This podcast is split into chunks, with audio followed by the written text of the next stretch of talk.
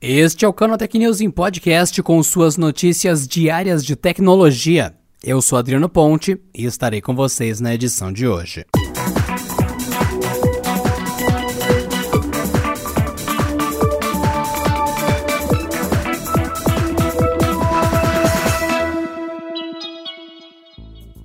A espera finalmente chegou ao fim.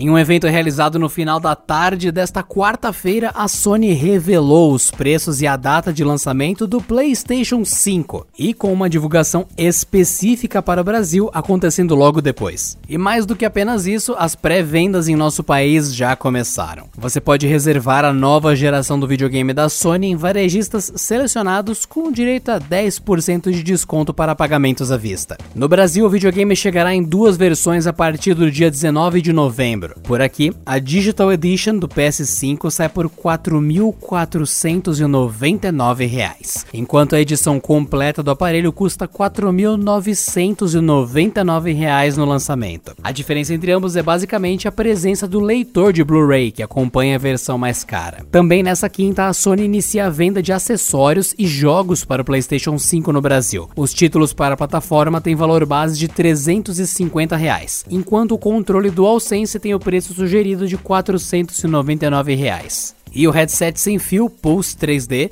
599 reais. Há também a câmera HD para o console, que custa 449 reais, enquanto o controle remoto que pode ser usado em serviços de streaming está custando 199 reais. Todos os gadgets também têm chegada prevista para o dia 19 de novembro.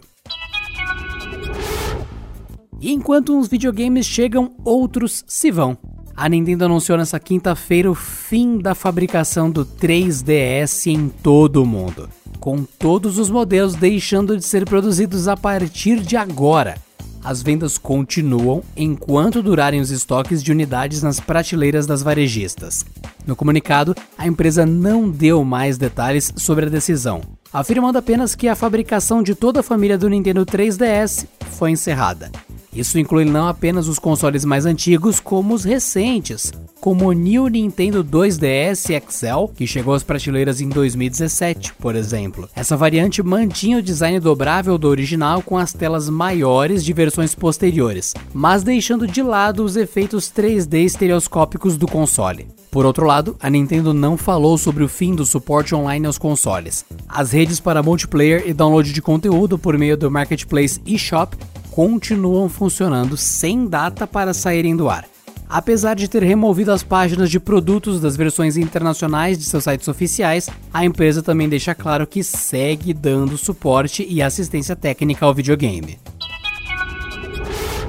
Na corrida por uma vacina segura e eficaz contra a Covid-19, pesquisadores na China apostam que terão acesso a um imunizante ainda em novembro ou dezembro desse ano. O país foi o primeiro a iniciar testes de uma fórmula para imunizar humanos contra o novo coronavírus em abril. Agora, com os bons resultados dos estudos clínicos e a produção já em andamento, a previsão pode se oficializar, já que há três vacinas na terceira e última fase de testes. Essa é a opinião de um dos cientistas do Chinese Center for Disease Control and Prevention, Wu Jizhen. Inclusive, o próprio pesquisador integrou um grupo experimental para os testes de uma das vacinas chinesas e sem apresentar efeitos colaterais mais preocupantes. Quem, em parte, colabora com essa perspectiva otimista de uma potencial vacina chinesa é a Organização Mundial da Saúde. Isso porque, segundo o último relatório divulgado pela entidade, 180 vacinas estão em processo de desenvolvimento, sendo que 35 já estão em fases de testes com humanos.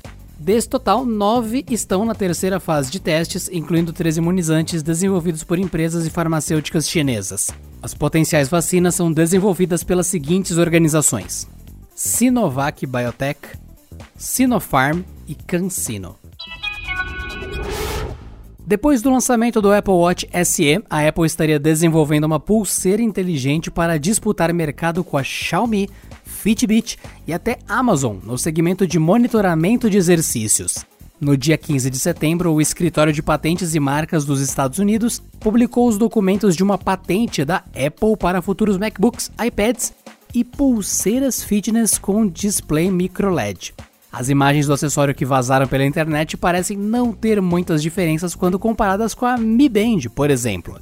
Elas oferecem apenas uma tela para visualizar as informações e dois botões na lateral. Com relação ao painel microLED, há alguns pontos a considerar. A tecnologia ainda é pouco usada no mercado por ser cara e de difícil fabricação, já que é formada por milhares de LEDs extremamente minúsculos. Além disso, o mini LED, que é basicamente a transição entre o LED tradicional e o micro LED, já vem sendo especulado para fazer parte de alguns produtos da Apple a partir de 2021.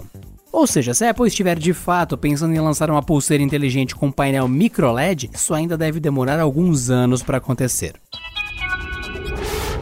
Uma nova versão de testes do WhatsApp revela que o aplicativo trabalha em uma novidade de segurança para quem usa o app no computador. O site WA Beta Info revelou que o mensageiro testa atualmente uma opção que exige uma confirmação biométrica ao ativar o recurso WhatsApp Web no computador. Alguns sites mencionaram que o recurso seria usado para simplificar o processo de associação do aplicativo no navegador.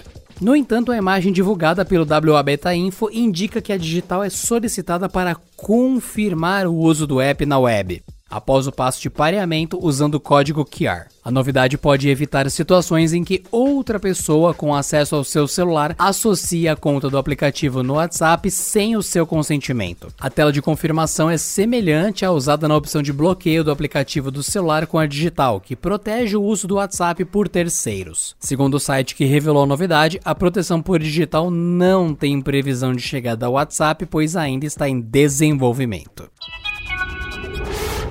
E por hoje é só, pessoal. Nos vemos na próxima sexta-feira em mais uma edição do Canatech News em Podcast. Bom descanso e até lá. Este episódio contou com o roteiro de Rui Maciel, edição de Gustavo Roque, editoria-chefe de Camila Rinaldi.